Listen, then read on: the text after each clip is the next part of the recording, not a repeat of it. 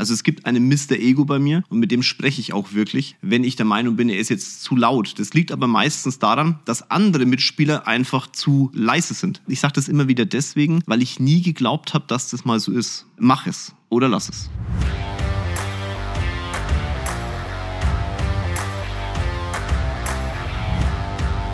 Hallo Runde und ganz liebe Grüße aus München. Wir haben heute nicht Freitag, wir haben heute Dienstagmorgen 8.45 Uhr. Ich nehme den Podcast für euch auf, ein bisschen aus der Reihe weil äh, ihr so tolle Fragen auf Instagram gestellt habt. Also die letzte QA war sehr cool. Ähm, sehr, sehr viele Fragen und auch wirklich, wirklich richtig gute dabei. Also nicht immer nur, welche Autos hast du und wie viel Uhren besitzt du, sondern tiefgehende Fragen. Und deswegen habe ich entschieden, dass wir da einen Podcast dazu machen müssen. Ganz, ganz viel Spaß bei den einzelnen Themen. Ich mache eine Misch aus allem, was gekommen ist.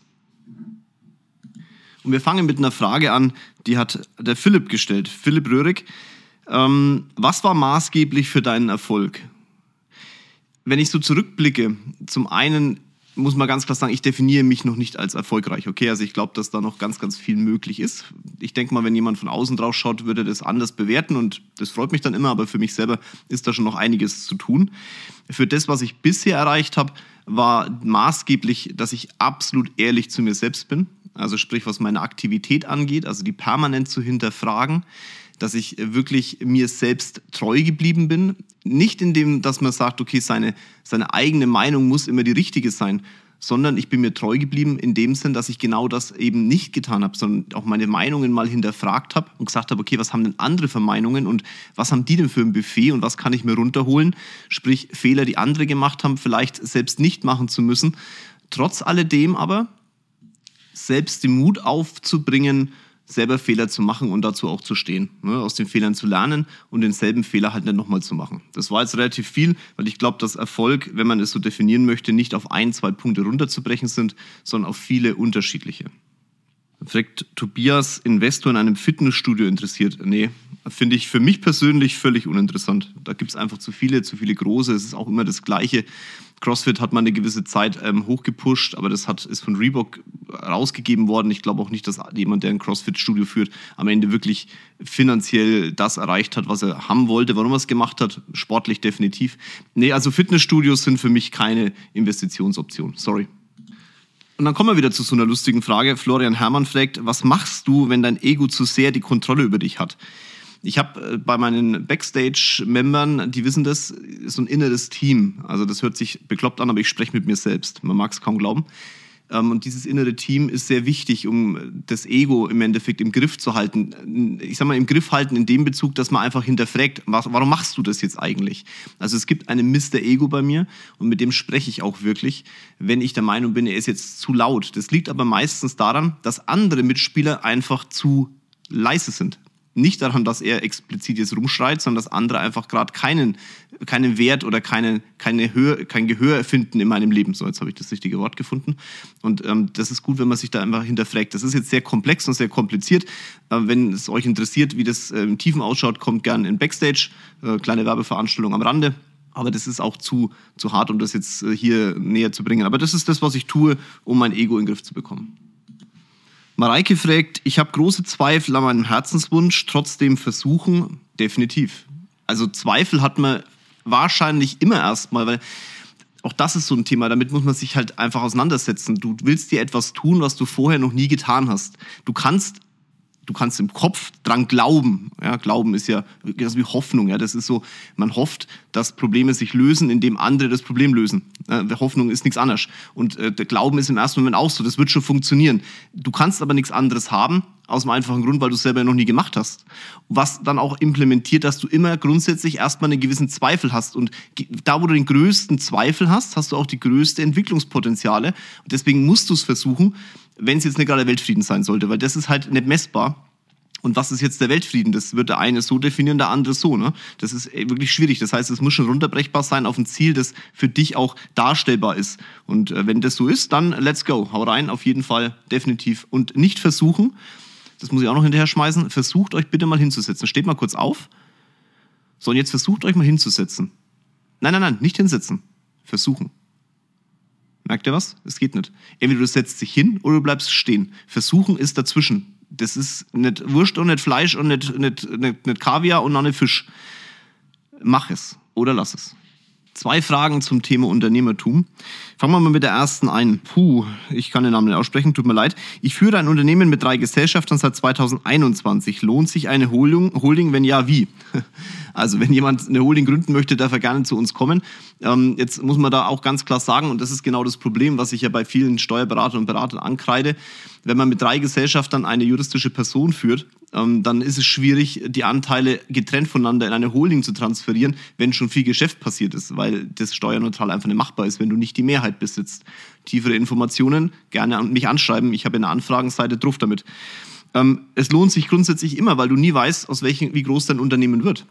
Ich kann es auch nicht mehr hören, dass Leute dir sagen, du bist zu klein für eine Holding, du bist zu klein für dies und das. Ja, das ist ja eine Momentaufnahme. Auch Siemens war mal sehr klein. Äh, Im Nachgang aber rumzudoktern und zu versuchen, irgendwas zu bereinigen, ist halt immer schwieriger, als wenn man von Anfang an gleich die richtige Struktur aufstellt. Ein Baum, der auf, ähm, das, wo die Samen von dem Baum, die, der auf der fruchtbaren Boden fällt, der wird definitiv größer als ein Baum, der auf, auf Teer landet. Und wenn du dir aber Teer anrührst und den fruchtbaren Boden vergisst, dann wird der Baum vielleicht gar nicht erst das Wachsen anfangen. Deswegen guck immer, dass fruchtbarer Boden da ist. Und eine Holding kann dieser fruchtbare Boden sein im Nachgang immer schwierig zu verbessern, muss man ganz klar sagen. Und dann kommt die zweite Frage von Marcel Pelle. Ähm, ab welchem Nettovermögen macht es Sinn, eine vermögensverwaltende GmbH zu gründen? Das ist auch lustig. Also, äh, also eine vermögensverwaltende GmbH ah, zu versorgen als Gesellschafter mit Kapital, das du vorher schon versteuert hast, das ist immer sehr schwierig. Also, du musst mal überlegen, du hast Kapital angehäuft, das muss ja irgendwo herkommen. Ähm, wahrscheinlich ist es aus einer juristischen Person draußen, also bei dir im Privatvermögen. Jetzt willst du eine vermögensverwaltende GmbH gründen, um dein Vermögen zu verwalten, das du ja schon privat versteuert hast. Das muss ja da rein. Also trägst du, schiebst du es als Gesellschaftseinlage oder als Darlehen rein. Da frage ich mich, wozu braucht man es dann? Wenn das Vermögen aber noch in der GmbH liegt und als Gewinnvorträge meinetwegen in der Bilanz bilanziert ist und das Vermögen auch wirklich wirtschaftlich da ist in der Kasse, dann kann man das hochschieben in eine Holding. Ja, hört sich verdammt komplex an, das weiß ich schon, aber das ist halt nun mal der Punkt. So einfach ist es nicht beantwortbar. Da braucht man eine richtig gute Beratung, Steuerberater, Rechtsanwalt, Unternehmensberater und Finanzberater müssen da im Einklang sein und dir als, als Unternehmer Wege aufzeigen. Nicht den richtigen Weg, weil den gibt's nicht. Es gibt Wege. Du musst dann diese Wege gehen und du machst diese Wege dann erfolgreich. Das andere ist ja nur ein Aufzeigen von Möglichkeiten und du kannst dir dann aussuchen, welche Möglichkeiten dir die liebsten sind. Aber dein, dein, dein, dein Beratungsteam muss dir halt unterschiedliche Möglichkeiten zeigen. Wahrscheinlich landest du am Ende immer beim Thema Holding, weil von 100 Fällen ist es nun mal ein Weg, der für die meisten der gangbarste ist, weil es alles vereint, was viele halt wollen. Viel Vermögen, wenig Steuer vorher gezahlt, nach Möglichkeit Vermögen auch angespart, ohne vorher Steuern zu zahlen, das transferieren können mit einem niedrigen Satz und dann zu investieren, weil dafür macht man eine vermögensverwaltende GmbH, um zu investieren. Geld rüberschieben und es in der GmbH zu parken, das du vorher schon versteuert hast, das macht wenig Sinn, weil da, da hast du keinen Effekt draus. Das kannst du dem Privaten dann auch lassen, das Geld ganz viele Fragen nach meinem Tattoo. Äh, zum Beispiel, ich habe das ja gemacht, die Story, als ich vom äh, Tätowieren zurückgekommen bin. Äh, der Dominik fragt, Dominik Baumgärtner, was hast du dir stechen lassen? Naja, mein Körper ist komplett zugehackt. Also man denkt es nicht, wenn ich jetzt im Anzug äh, davor Leuten bin, man sieht es mir nur so rausblitzen, aber äh, stechen lassen habe ich mir an dem Tag, meinem Popo, äh, lasst sein, macht's nicht. Also das ist wirklich die unangenehmste Stelle. Vergesst die Rippen, vergesst das Dreieckchen, vergesst die Nippel. Arsch ist wirklich widerlich. So. Aber mein, wie gesagt, ich, das ist nichts Explizites, sondern es ist einfach das Gesamtkunstwerk wurde mehr oder weniger fertiggestellt. Und ihr könnt mir auch noch so oft fragen, welche Autos ich besitze und was mein Lieblingsauto ist. Ich habe eine kurze Story dazu gemacht, weil ja aktuell ein Video drin ist zum Thema Statussymbole. Ein paar zeige ich. Viele meiner Autos kennst du nicht, das kann ich dir auch schon sagen. Ähm, du wirst auch nicht kennenlernen weil ich da einfach nicht drüber reden möchte. Ich muss es auch ganz klar sagen, weil es bringt euch nichts. Ich habe schon hundertmal gesagt, was, wenn ihr wisst, was ich habe, was hilft euch das? Lasst euch lieber helfen, dass ihr diese Sachen bekommt. Dafür mache ich Backstage, dafür mache ich den Podcast, dafür mache ich Instagram, dafür mache ich YouTube, dass ihr aus dem Buffet was mitnehmen könnt und dann selber die Dinge in der Garage stehen habt oder im Tresor das Zeug liegen habt. Nicht, weil ich das da habe. Das hilft euch doch wirklich gar nichts, außer dass ihr eine Informationsbefriedigung bekommen habt. Äh, ganz ehrlich, befriedigt euch selber mit den materiellen Dingen, die andere haben. Das ist viel, viel lustiger, wenn ihr das selber im Tresor habt oder in der Garage, glaubt's mir.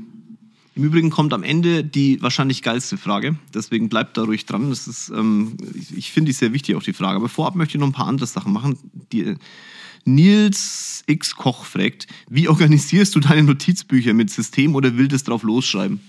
Also ich habe ein System. Ähm, ich habe äh, schwarze Bücher. Also ich habe schon mal, seit 20 Jahren führe ich Bücher aus allen unterschiedlichen Lebenssituationen und Erfolgssituationen und natürlich auch, ähm, ja, wie soll ich sagen, Momente meines Lebens. Ich hoffe, dass das jetzt so die richtige Formulierung war. Ähm, und seit ein paar Jahren sind es schwarze, dicke Bücher. Und da steht alles drin, was ich mit Benedikt Salehi mache. Da stehen auch meine, meine Geschäftsziele drin, immer von Anfang an des Jahres. Also jedes Jahr kriegt ein eigenes Buch. Ähm, und das ist kein wildes drauf losschreiben. Aber es ist schon so, wenn wir mit Benny, nicht alles, was, was ich mit Benny mache, schreiben wir auf. Aber wenn so am, bei jedem Coaching ähm, so zwei, drei Sachen, die wir mitnehmen, dann ist es gut. Und die stehen dann in dem Buch. Und die helfen mir dann auch weiter, weil es bringt nichts, wenn du tausend Sachen aufschreibst, aber dann halt nichts davon umsetzt. Ich kenne diese ganzen, sorry, äh, Tobias Beck hat mal ein geiles, ein geiles äh, Zitat rausgedonnert. Er hat gesagt, das sind alles Seminarprostituierte, die ständig von einem Seminar zum nächsten hüpfen. Es bringt nichts, wenn du tausend Seminare besuchst, aber nichts davon umsetzt, dir ganze Bücher voll schreibst, aber nichts davon in die Lebenswelt bringst. Das ist ja mein größtes, mein größter Kritikpunkt an diesen ganzen Coach Dramen, die da rumspringen. Selber im Leben nichts erreicht, jetzt machen sie irgendwie Instagram-Coach oder so, weil selber aber nie Instagram gelernt, also was heißt gelernt, ja, gelebt, nicht gelernt, gelebt, ja. Und dann wollen sie anderen Leuten zeigen, wie es funktioniert. Und ähm, das ist ja so, ne, ich schreibe was auf und bringe das dann anderen Leuten äh, bei. Und dann ist meine Frage, wenn du das machen würdest, was da steht, dann würdest du hier kein Seminar geben, weil dann würdest du so viel Geld verdienen, dass das die Menschen da gar nicht bezahlen können. Ich habe ja zum Glück mir die Situation erarbeitet, dass den ganzen Spaß, den ich da auf Instagram und auf hier auch jetzt das Live-Event bei Backstage zum Beispiel oder halt Backstage an sich, ich meine, das kostet 189 Euro, glaube ich, oder irgend sowas. Das ist ja jetzt kein Preis für den, für den Input, den man da kriegt. Aber es ist mir auch egal weil ich davon nicht leben muss. Ist, ich mache das, weil ich Bock drauf habe und weil ich euch was mitgeben will. Und äh, ich glaube, dass das auch den, der, der Herzblut dahinter, das ist manchmal für die Leute anstrengend, weil ich halt diesen hohen Anspruch dann auch habe. Ähm, und diese Notizbücher, die ich dann ja auch in Backstage zum Beispiel reinschmeiß, die dann auch ausgebreitet werden, das ist für viele, die sitzen dann da und sagen, oh Gott, Gott, oh, großer Gott. Aber es liegt halt einfach daran, ich, ich, das, was ihr mitnehmen könnt, nehmt bitte mit. Ich, wie gesagt, nochmal, wenn einer da keinen Bock drauf hat, ist das für mich auch völlig in Ordnung. Und ähm, dann, dann ist es für mich okay. So, jetzt bin ich ein bisschen abgeschweift, aber ich glaube, die Frage ist beantwortet. Unternehmerische Frage. Julia Henny fragt, macht Standort Grünwald für die Gewerbesteuer Sinn? also ich bin nicht in Grünwald, weil ich da nicht drauf achten möchte. Ich möchte da mal ein Büro haben, wo ich Spaß habe. Aber ja, es macht schon auch Sinn für die Gewerbesteuer in Grünwald einen Standort zu haben. Ähm, aber für mich nicht relevant. Alexon Tour fragt, was macht das Mallorca-Projekt? Das kommt verdammt gut voran. Also wir haben gute Leute, die sich da beworben haben. Die müssen aber erstmal unseren Job lernen. Also erstmal müssen die in Deutschland beweisen, was sie können. Und dann gehen wir nach Mallorca, weil ein Standort zu eröffnen ohne gute Menschen macht keinen Sinn. Dann hast du einen Standort, aber machst kein Geschäft. Was, das kostet dich nur Geld. Das ist für mich völlig für einen Eimer. Also das ist wie wenn einer sagt, ich habe ein riesen Büro. Sag ich, und was verdienst du? Nix. Weil das Büro die die, die, die Haare vom Kopf frisst. Was bringt dir das? Gar nichts. Ich habe den Fehler auch mal gemacht beim AWD. Ich hatte ein Riesending und mehr fürs Büro gearbeitet als für irgendwas anderes. Macht keinen Sinn. Leiste dir gerne ein tolles Büro, wenn du vorher die Aktivität gemacht hast, um in dieses Büro auch nicht nur bezahlen zu können, sondern auch ganz viele andere Sachen auch dir leisten zu können. Und äh, da musst du einfach deine Aktivität anschauen. Jetzt sind wir wieder bei der Frage vorneweg zum Thema, was war der größte Part äh, für meinen Erfolg? Ja, ehrlich sein mit mir, mit, mit mir selbst ist die Aktivität zu gering, halt auch ganz ehrlich sagen, sie ist zu gering und dann darf ich mir halt auch nichts leisten, was die geringe Aktivität halt überproportional belasten würde. Ich kann nur eins machen, die Aktivität hochfahren und dann ist auch ein Büro ziemlich geil. Und bei Mallorca ist es halt genau dasselbe. Ne? Ähm, solange wir nicht wissen, dass wir in Mallorca auch das Geschäft erfolgreich voranbringen, weil Leute da sind, die es können. Ich habe ja für die Zeit einfach nicht und der Andreas auch nicht und der Thomas auch nicht. Ähm, solange das nicht so ist, werden da draußen die Leute rumhupen. Ich glaube, ihr hört sich, ich muss die Fenster aufmachen, unser Klima geht ja nicht. Wenn ihr mal die ersten Podcasts anhört, wisst ihr, was das Drama hier bei uns in dem tollen Büro ist. Ne? Ähm, also wieder zurück zu Mallorca. Wenn wir nicht wissen, dass es funktioniert, werden wir das nicht starten. Erst ab dem Moment, wo wir wissen, okay, jetzt können wir Gas geben. Marek Thien fragt, welchen Traum kannst du dir leider noch nicht erfüllen? Was ist dein größter Traum? Boah. Also ich träume, ja, aber jetzt nichts Materielles. Also ich möchte mein Leben mit meiner Frau verbringen. Das hört sich jetzt sehr romantisch an, ich weiß schon. Ähm, aber es ist so. Also ich träume nicht mehr vom Materiellen, weil es, ich wüsste jetzt nicht, und das hört sich jetzt auch total beschissen arrogant an, wenn ich mir was leisten möchte, kann ich mir das schon leisten. Also es wurscht, ob das jetzt ein Heli wäre oder ein Chat oder so.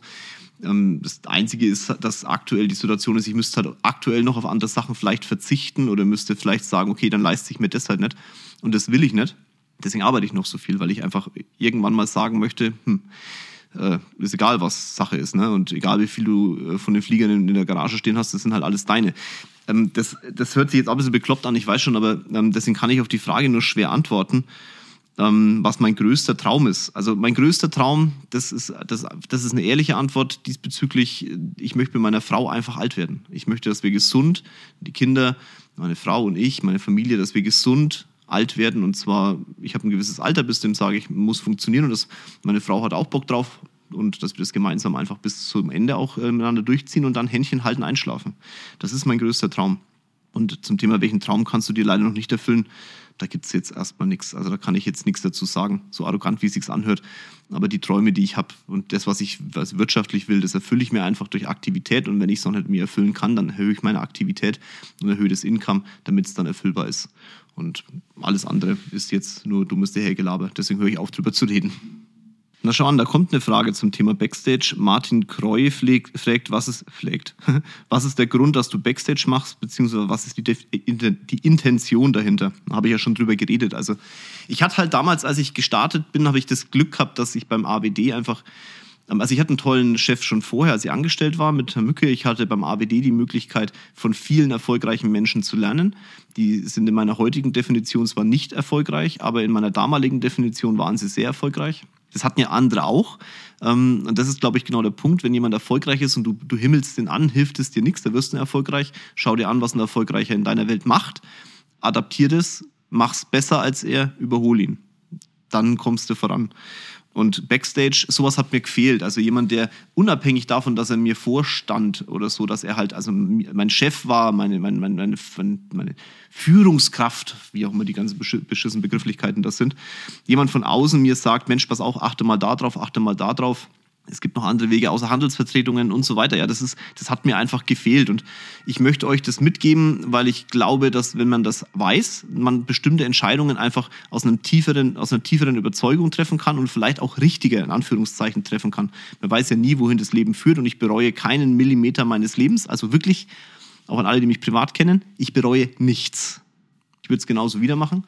Hm, ich glaube aber trotz alledem, dass man in manchen Stellen, ähm, wenn ich jetzt sowas wie Backstage gehabt hätte, wäre es vielleicht schneller gegangen oder besser. Aber wie gesagt, mein Leben ist mein Leben und ich bin da stolz drauf und deswegen passt. Für euch möchte ich aber eine andere Grundlage schaffen können. Ich kann es mir leisten, das zu tun.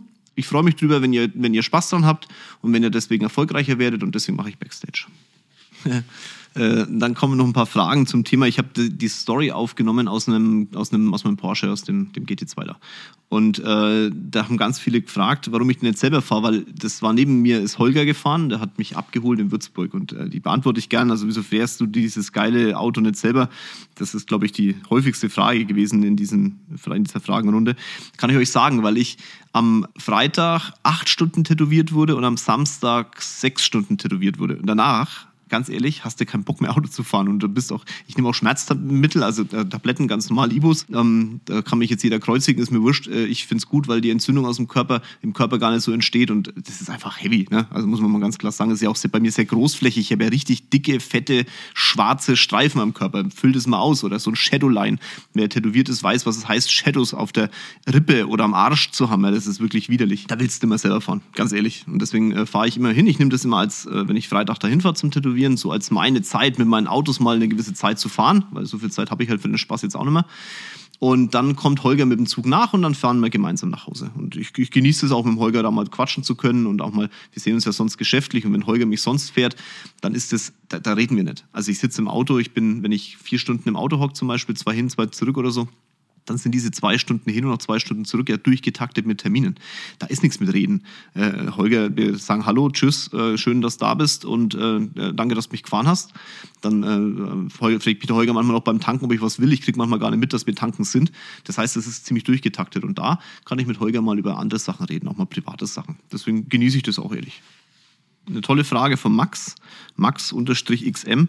Für was bist du am meisten dankbar, wenn du jeden Morgen aufstehst? Zwei sind okay. Ich, Max, ich gebe dir ganz zwei. Ähm, ich bin extrem dankbar, dass ich neben meiner Frau aufwachen darf, dass unsere Katze auf dem Schoß sitzt. Das ist dann auch, der weckt uns meistens auf. Ähm, auch das ist sehr romantisch, aber dieses, ich, ich sage ich sag das immer wieder deswegen, weil ich nie geglaubt habe, dass das mal so ist. Ähm, das ist für mich auch wenn ich Rocket immer so, das, ich habe immer gesagt, wenn andere Leute das so in den Vordergrund stellen, dann ist da irgendwas komisch, weil ich da nicht dran geglaubt habe. Und Rocket hat mir gezeigt, dass es das halt gibt, glücklich zu sein äh, im Privaten. Also hätte ich Wahnsinn, also bin ich wirklich, das, dafür bin ich massiv dankbar. Jeden Morgen, jeden Morgen. Und äh, das Zweite, dass ich gesund bin. Weil wir haben ein paar Mal schon die Situation gehabt, wo du einfach, das ist, ich habe meine größte Angst, ist Kontrollverlust. Und über Gesundheit kannst du Kontrolle versuchen auszuüben, aber manche Sachen kannst du nicht kontrollieren. Und ich bin dankbar, dass ich aufstehe und sage, ich bin gesund. Ich tue viel dafür, ich esse gesund, ich mache Sport, ich meditiere, bla, mit Rocket alles und Ernährung und tralala Veranstaltung. Und äh, ich bin jeden Morgen dafür dankbar, dass ich eben gesund bin und nicht eine Krankheit habe, die vielleicht andere Menschen haben und die da nichts dafür können. Es kommt noch eine Frage und dann kommt die wichtigste Frage in dem ganzen Ding hier. Das Wichtigste bei neuen Mitarbeitern, was beachten? Also das ist etwas, was ich immer mitgebe, allen meinen Führungskräften, aber auch im Backstage und allen, allen Unternehmern, die sich hier auch beraten lassen. Ne? Wenn du Unternehmer bist, dich beraten lassen möchtest, frag uns gerne an. Ich hab da, wir haben da Spaß dran, Menschen zu entwickeln. Ich höre immer, ja, ich bin vielleicht zu klein oder sowas. Vergesst es einfach. Du wirst groß durch das, dass du etwas, durch das, der Franke, durch, durch die Tatsache, dass du etwas tust, was du vorher nicht getan hast. Und wir zeigen euch, wie ihr Sachen tut, die ihr vorher nicht getan habt, um erfolgreich zu werden. Es ist scheißegal, wie groß du bist. Wir machen miteinander eure, dich als Firma, als Unternehmer groß. Das ist das, was wir können. Das ist das, was ich kann und meine Jungs und Mädels auch. Was ist das Wichtigste bei neuen Mitarbeitern? Eine klare Kommunikation. Lest der Minutenmanager, das wichtigste Buch zur Führung, wirklich, es liegt bei mir immer auf dem Schreibtisch, ich lese da immer noch rein. Klare Kommunikation, klare Grenzen setzen. Viele sind am Anfang viel zu nett. Viel zu nett. Du musst am Anfang knüppelhart sein. Weich werden kannst du immer noch. Wenn du am Anfang weich bist und dann knüppelhart sein musst, ist jeder beleidigt. Ganz normal, weil du auf einmal etwas tust, wo er nicht gewohnt ist. Hart zu sein und das als Gewohnheit zu haben und dann etwas Positives zu tun, was der andere nicht gewohnt ist, das führt zur Sympathie. Deswegen am Anfang hart sein und klare Erwartungen setzen. Die Menschen, die Menschen, also wenn du Leute einstellst, sag ihnen, warum sie eingestellt wurden gib ihnen eine klare Erwartung, was du auch an die Arbeit hast. Ein Mitarbeiter kann nichts dafür, wenn er nicht das tut, was du willst, wenn du es ihm nicht gesagt hast. Woher soll der es denn wissen? Aus, deinem, aus, deiner, aus deiner Pore zu lesen oder was? Also, sorry. Wisst ihr, was ich meine? Das ist so, so un unintelligent. Setzt den Leuten klare Erwartungen, damit können die auch was anfangen. Jeder Mensch kann damit was anfangen. Und dann kommen wir zur wahrscheinlich in der ganzen Fragenrunde wichtigsten Frage. Und zwar Sebastian Keidel fragt, was siehst du aktuell als Gefahr, wovon aber niemand spricht? Das ist eine super Frage und ich antworte gern drauf. Also ähm, wir haben aktuell in Europa einen Krieg. Das ist das, wo viel darüber geredet wird. Natürlich, es sterben Menschen. Zehntausende von Menschen sind gestorben durch diesen Scheißdreck. Die Gefahr, die ich aber sehe, liegt gar nicht in Russland oder in der Ukraine oder in Deutschland. Die liegt in China. Nicht, dass China hier, äh, sagen wir mal, militärisch in irgendeiner Form Taiwan und so, das ist nicht das Thema. Guckt euch das bitte mal an. Wenn jetzt der, der, der Konflikt da in der Ukraine, der Krieg in der Ukraine ein Ende findet, dann ist dieses Land kaputt. Wer soll es aufbauen? Wer hat die Manpower und wer hat die Maschinen und die Rohstoffe, um dieses Land wieder aufzubauen? Ich kann es euch sagen, meiner Meinung nach, der einzige mögliche Partner ist China. Und ich habe die Befürchtung, China achtet auch drauf. Auch Spanien und Griechenland wurden teilweise von China gefüttert, die Häfen und so weiter. Das heißt, China wird seine Wirtschaftsmacht ausbauen, auch in der Ukraine, weil die einfach mit extrem viel Manpower und Womanpower und Maschinen und Rohstoffen reinkommen können. Jetzt ist aber das Problem, Ukraine ist nicht weit weg von Deutschland. Guckt euch mal unsere Brücken an, guckt euch mal unsere Infrastruktur an. Wir haben aktuell gar nicht Manpower, leider, weil viele im Handwerk überhaupt nicht tätig sein wollen. Warum auch immer, ich verstehe es nicht. Das ist unsere größte Gefahr übrigens. Und dann ist es ganz schnell passiert, dass sich die Politiker, die da vorne dran stehen, die eben manchmal und nicht ganz oft keinen Weitblick haben, nicht mal im Ansatz, sich aus China diese Manpower und auch die Maschinen holen. So schnell können wir gar nicht gucken, wie hier Brücken von chinesischen Unternehmen gebaut werden. Und dann kommt der zweite Punkt. Die Häfen in China sind dicht. Indien, also die bevölkerungsreichsten Länder der Welt, China und Indien führen gerade kein Getreide aus. Das kann Welthunger auslösen. Ja. Es ist auch nicht so unbewusst, weil zum ersten Mal diese Länder das ist, wir, wir haben hier keinen Krieg, also wir haben, nochmal bitte nicht verstehen, ich, ich, ich tue mir das schwer, das auch, ich will es aber in Worte fassen dürfen, okay? Wir führen gerade einen Wirtschaftskrieg auf diesem Erdball. Und der ist wirklich, der ist knackig. Und das, die meisten kriegen das gar nicht so mit. Aber das ist die größte Gefahr, die wir gerade haben. Bestimmte Ausfuhren werden aktuell gedrosselt und zwar bewusst, um dann mit der Manpower in bestimmte Bereiche einfach vorzustoßen. Das ist sowohl in Rohstoffe, ihr merkt ja, die Rohstoffe werden teurer, als aber auch in Nahrung. Das ist ein wirklich beschissener Krieg, das sage ich euch ganz ehrlich. Das wird uns auch ganz schön belasten. Wir müssen als Deutschland, als Wirtschaftsmacht nur aufpassen, dass wir da richtig rauskommen und auch die richtigen Schlüsse ziehen. Wir, wir, wir sind wirklich ein sehr reiches Volk wir sind ein sehr reiches Land. Das haben aber nicht die Menschen, die jetzt hier sind, aufgebaut, sondern unsere Großeltern mit sehr viel, Weit, sehr viel Weitsicht und aber auch sehr viel Herzblut und auch sehr viel Schweiß und Schmerz. Und leider bin ich gerade so an dem Punkt, dass ich, dass ich das Gefühl habe, unsere jetzige Generation macht es ein bisschen kaputt, weil wir einfach ein bisschen verweichlicht sind. Das hört sich auch hart an, ich weiß schon. Aber wir, wir, wir glauben, der Reichtum fällt vom Himmel. Das könnte in die Tonne kloppen. Der Reichtum fällt nicht vom Himmel. Andere Länder, China und Indien haben die Menschen, die jetzt dran sind, haben sich hocharbeiten müssen. Das wollen wir immer gar nicht so sehen, aber es ist so. Ja, und ähm, die, die, die leben gerade sag mal, diese Macht, die man in der Größe halt hat, aus. Und das ist eine Riesengefahr. Wir sind nicht groß in Deutschland. Wir haben jetzt noch viel Power. Lasst uns diese Power nehmen und dann auch schauen, dass wir uns gegen bestimmte Sachen wehren. Ähm, weil als Wirtschaftsmacht können wir schon noch ein bisschen was bewegen. Und das ist einfach die Gefahr, die ich sehe. Und wenn du jetzt sagst, okay, ich habe mit dem ganzen Scheiß will ich nichts zu tun haben, ganz ehrlich, dann äh, wirklich stärkt das Handwerk. Wir haben in Deutschland viel zu bieten und wir, wir können vieles selber machen. Äh, wir haben keine Rohstoffe, weiß ich schon, aber wir können mit den Rohstoffen was anfangen. Leider ist es halt ein Problem, wenn alle glauben, sie müssen studieren. Ich habe auch nicht studiert, okay? Und du musst nicht, um erfolgreich zu sein, studieren. Das im Gegenteil, teilweise. Und Handwerk hat eine extrem große, also, ob du, wenn du, selbst wenn du Bauarbeiter bist, ein Unternehmen führst, Bauarbeiter. Wie viele viel junge Menschen aus der Hauptschule oder aus der Realschule gehen denn an den Bau, weil sie es so schlimm anhört? Ich bin am Bau. Das ist nichts Schlimmes, im Gegenteil. Das ist eine ehrliche, tolle Handwerksarbeit. Führt sie aus. Die kann auch glücklich machen. Und ich bin jetzt kein Handwerker, ich habe zwei linke Hände, aber ich weiß, dass man glücklich sein kann dadurch. Ich habe genug Freunde, die in dem Bereich tätig sind. Okay. Deswegen nehmt es mit und äh, ich hoffe, jetzt sind alle Fragen auch zu dem Thema beantwortet. Ich wünsche euch einen ganz tollen Abend, einen ganz tollen Morgen, einen ganz tollen Nachmittagssport, wann auch immer du den Podcast hörst. Und ja, auf die nächste Fragerunde. Bis bald, euer Jörg.